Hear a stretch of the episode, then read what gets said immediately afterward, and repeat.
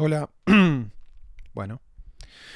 Bienvenidos a una nueva emisión de Random Podcast. Hoy voy a estar en modo autorreflexivo. Mi nombre es Juan Ruoco. Me encuentran en Twitter como arroba real Juan Ruoco, en Medium como Juan Ruoco y obviamente en Spotify como Juan Ruoco o directamente como Random Podcast. Pueden suscribirse y recibir todas las notificaciones en su celular para luego deprimirse. En fin, hoy voy a hablar de una manera mm, distinta. En realidad hoy voy a hacer un podcast meta, un podcast sobre este podcast, un podcast reflexivo, si se quiere. Básicamente nunca hablé un poco de cuál es la idea de atrás de Random. A diferencia de la mayoría de los podcasts actuales que son temáticos o apuntados a, a un tema, temáticos o apuntados a un tema, es lo mismo. Random es un podcast donde toca un montón de situaciones. ¿Y por qué hago esto? Bueno, en principio es una especie de flujo de la conciencia del cual no tengo mucha idea de por qué, pero sucede así, me engancho con un tema y le doy, le doy, le doy, le doy, le doy, le doy, le doy hasta que el tema queda piola. Y después lo comparto.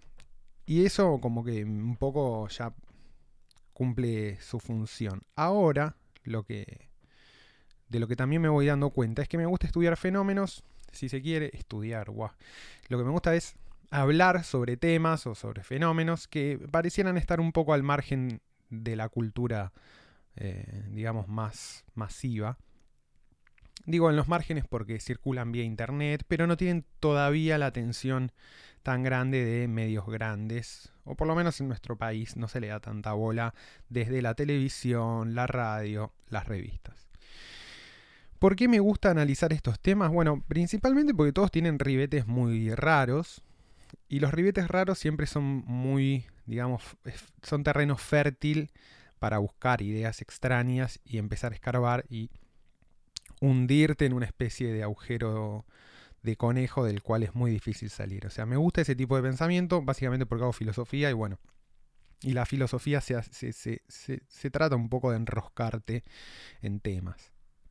En realidad lo que hace la filosofía, lo que te ayuda, o lo que yo entiendo que te ayuda, es hacer como una especie de mapa conceptual sobre un tema X y tratar de ir a, la parte, digamos, a los límites, tanto como por arriba como por abajo, de lo que puede llegar a explicar eso y de las fundaciones de eso, ¿no? Como en, qué, en qué se basa todo ese sistema y hasta dónde puede llegar. Eh, la filosofía muchas veces hace esto con, consigo misma. Entonces hay mucha filosofía de filosofía y en general la tarea académica del filósofo es esa, hacer filosofía de la filosofía. A mí me gusta hacer, más allá de que yo no soy filósofo, soy estudiante de filosofía, e incluso cuando me reciba, no sé si voy a decir soy filósofo, eh, me parece que es otra cosa eso, eh, sí, licenciado en filosofía, pero a mí lo que me gusta hacer es eso con temas que voy encontrando. Em, muchos de esos temas eventualmente después llegan al, mainstream. Eh, entonces no lo hago porque esos temas están solamente en el margen, sino porque son temas marginales, pero que me parece que tienen adentro como cierta dinámica que cuando llegue a hacerse más conocido o más popular ese tema, puede desatar cosas de mínima interesantes. Em, un, poco un poco esta semana hubo dos, no, esta semana, pero estos últimos días hubo, hay dos programas del, podcast. Eh, el que hablo del Área 51, por ejemplo, eh, finalmente la Marina de Estados Unidos, el ejército y vía el Pentágono subieron los videos de los que habíamos hablado y que estaban relacionados con el chabón de Blink y todo eso, lo subieron a su página oficial como diciendo, bueno, esto es oficial y eso marcó, digamos, un, quiebre en lo que venía siendo la política de comunicación histórica de eventos aéreos no identificados de Estados Unidos y demás. Y obviamente con e, con el impacto que esa noticia tuvo, después esa noticia llegó a los medios masivos de comunicación y se fue replicando de muchas maneras. Y de hecho ahora estamos viendo un poco la cascada que generó eso, como por ejemplo que eh, Japón actualizó, sus protocolos en el caso de una invasión extraterrestre, cosas así, que, que, obviamente forman parte de, del quehacer cotidiano de, ese tipo de, de, fuerzas, digo, ¿no? O sea, no, es que eso quiera decir que existen, pero ante la aparición de, de, cosas que son difíciles de explicar, obviamente los militares tienen que prepararse y nada, eso pasado por 15 filtros de portales de noticias falopa, te, termina con el titular de Japón se prepara para una guerra con los ovnis. Ok. Pero un poco la dinámica esta de temas que empiezan en la periferia y que llegan al centro es algo que está constantemente en random, digamos. A mí me gusta, es como eso, explorar la periferia para ver cuáles de esos temas eventualmente pueden llegar. Em, o convertirse, no sé, en cosas más grandes de lo que al principio son. Un poco porque por la curiosidad, porque soy inquieto y porque me gusta explorar cosas que no son tan mainstream, aunque muchas de estas cosas son, digo, el tema de los ovnis había tenido dos notas en The New York Times, o sea, no, uno de los diarios más importantes del país, no es que lo encontré buceando en un, en un subforo de la Deep Web, o sea, pasa que acá todavía, digamos, no había eso, no había tenido la repercusión eh, en nuestro país, por ejemplo, y tampoco tanto en el mundo porque no se había medio como pasado, no se le había dado tanta bola. Eh, ahora se le dio mucha más bola porque hay una voz oficial que respalda estos videos. Em, y lo otro es lo que pasó con 4chan, del artículo que escribí. Eh, hace una semana en Buenos Aires hubo una marcha de gente que no está contenta con la cuarentena. Dentro de esa marcha había un montón de, tipos de personas. Había gente que realmente necesita volver a trabajar y no puede estar trabajando y está, no, no llega ya ni con, ni con la ayuda del gobierno ni nada a sostener su casa, su familia, su economía.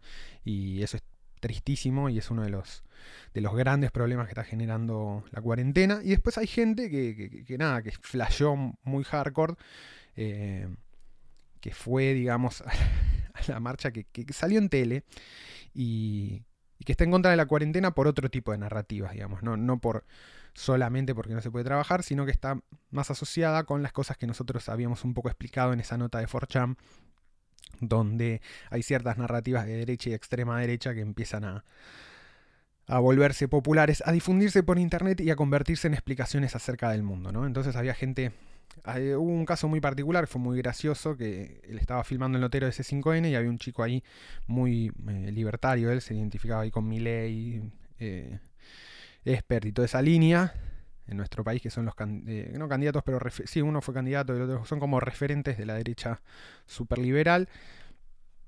Y, bueno, y claro, le parecía que esto era un atropello total del gobierno sobre las libertades individuales y bla, bla, bla. Estaba con esa cantinela. Y cuando se corre, aparece otro y dice, loco, esto está organizado por Soros. La CIA mandó a los libertarios a infiltrar la marcha. O sea, muy bizarro todo. Tipo, eh, pelea de Forchan. Pelea de Forchan en vivo y en directo ahí en, un canal de televisión. Entonces algo que nosotros veníamos viendo como algo un poco más marginal, marginal hasta ahí de nuevo, ¿no? Porque en 2016, digo, toda esta movida, entre comillas, marginal fue súper importante durante la campaña de Trump, etcétera. O sea, temas que quizás no se conocen en nuestro país, digámoslo así, más fácil. Eh, bueno, de, pronto llegó, ¿no? Llegaron esas narrativas, hay gente que las repite en televisión y demás, entonces de pronto hay todo un revuelo con eso. Eh, yo aproveché, subí la nota, obvio. Eh, y el lunes creo me llamaron del programa de sí, lunes o martes, del programa de radio Gente Sexy, estuve hablando, qué sé yo. Gracias a eso, como recomendaron el podcast, cayó un montón de gente nueva al podcast. Tuve como, no sé, 300, 400 escuchas, que para el promedio del podcast es un montonazo.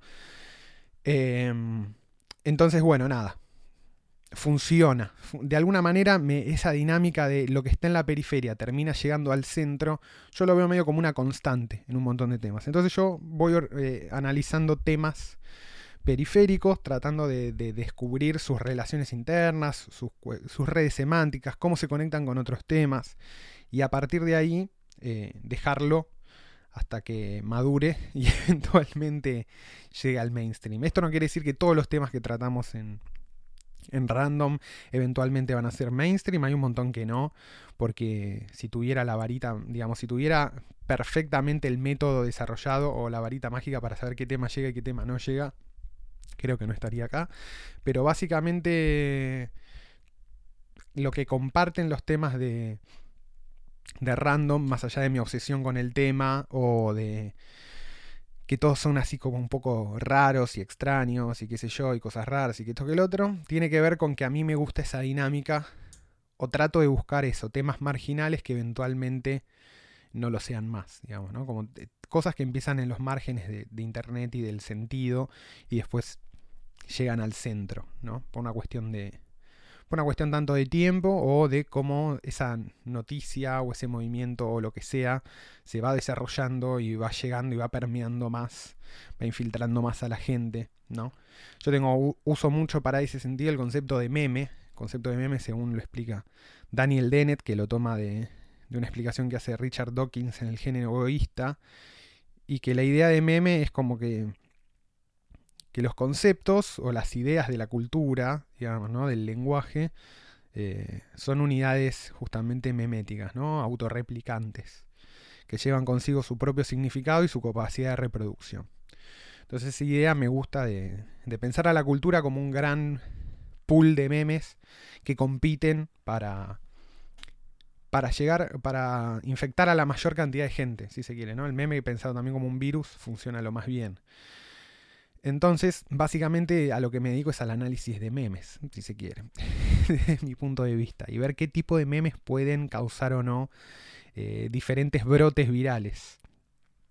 Entonces, este, me gusta cuando hablo de un tema y después ese tema por ahí llega a, al, al periodismo mainstream, si se quiere. También en parte porque, bueno, porque uno hablando de ese meme funciona como una especie de canal reproductor del meme, ¿no? Que esto también es un poco el tema de lo peligroso de amplificar discursos eh, sin sentido crítico también, ¿no? Pasa mucho con, con las teorías conspirativas y demás, donde la burla o la indignación terminan funcionando como replicantes, cuando en realidad lo que hay que hacer es de alguna manera difundir memes que los contrarresten, ¿no? Counter meming, algo así si se quiere, ¿no? Digo, en vez de burlarte de un terraplanista, lo que tenés que hacer, si querés que esa idea no se esparza, es mostrar por qué científicamente está demostrada que la Tierra es redonda, ¿no?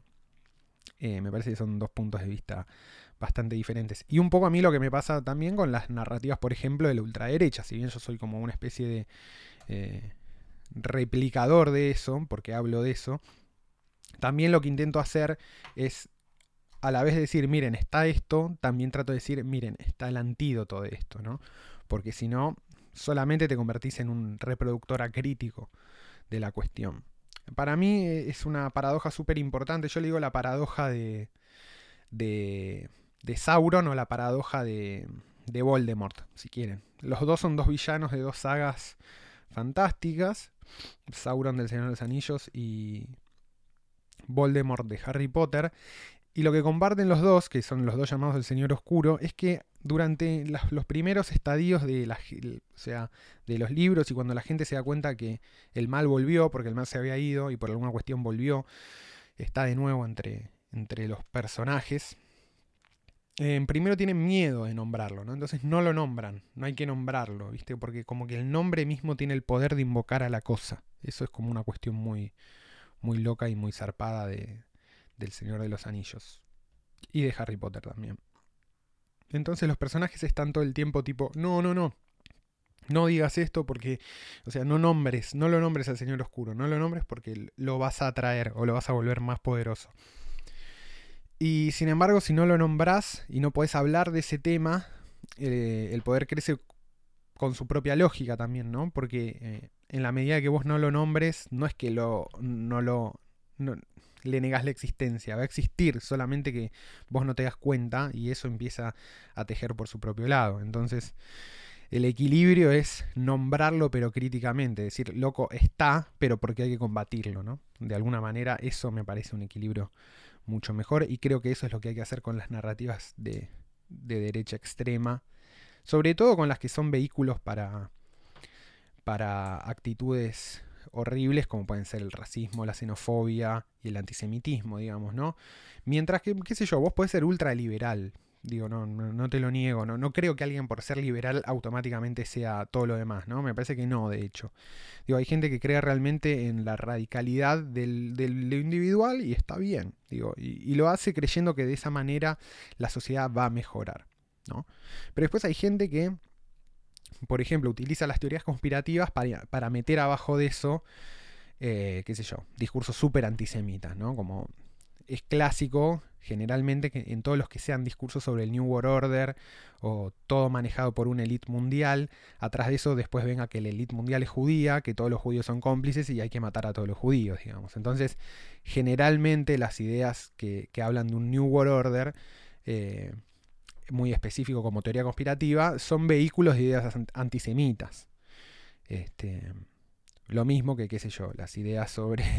Eh, eh, sobre la diferencia, diferencias de naturaleza o diferencias esenciales entre las diferentes etnias humanas, ¿no? Como que los negros son naturalmente inferiores y todo es, digamos, harta de estupideces. Pero bueno. Creo que esta más o menos era una explicación que nunca había hecho, nunca había dicho de por qué o sea, cuál era el sentido, cuál es el método detrás de Random Podcast, más allá de que cada tema es un tema random, digamos que tiene que ver con lo que me obsesiona una semana o dos semanas, o leer algo que estoy leyendo, o hablar algo que leí, hablar algo que vi y demás. Eh, también está esta lógica, ¿no? De lograr seleccionar cosas marginales que después eventualmente pueden llegar a convertirse en mainstream. Eh, como en un ejercicio de ver por, también de ver por qué, ¿no? Y ver por, por, por qué llega una, por qué llega otra, eh, por qué no llega ninguna y demás. Este, yo no, creo que haya una respuesta muy clara a eso, pero mm, no, se convierte en un impedimento para que lo siga haciendo, digamos, ¿no? eso es lo que me gusta. Me gusta hacer filosofía sobre las cosas del mundo real y ver cómo lo periférico llega al centro. De eso se trata random, básicamente. Así que bueno, esto fue un podcast muy cortito, esta semana no, la verdad no, tenía nada preparado, pero no quería dejar de hacer el programa. Así que dije, bueno, voy a hablar del programa y hablar el por qué, hablar el marco teórico del programa, si tal cosa existe. este, así que bueno, espero que les guste. Fue algo distinto, eh, introspectivo. Y la semana que viene ya vengo con algo, con algo listo. Tengo, estoy leyendo sobre toda la movida de Jared Leto como, como líder religioso me parece súper increíble y de eso creo que voy a hablar el próximo programa. Bueno, esto fue Random Podcast. Nos escuchamos la próxima.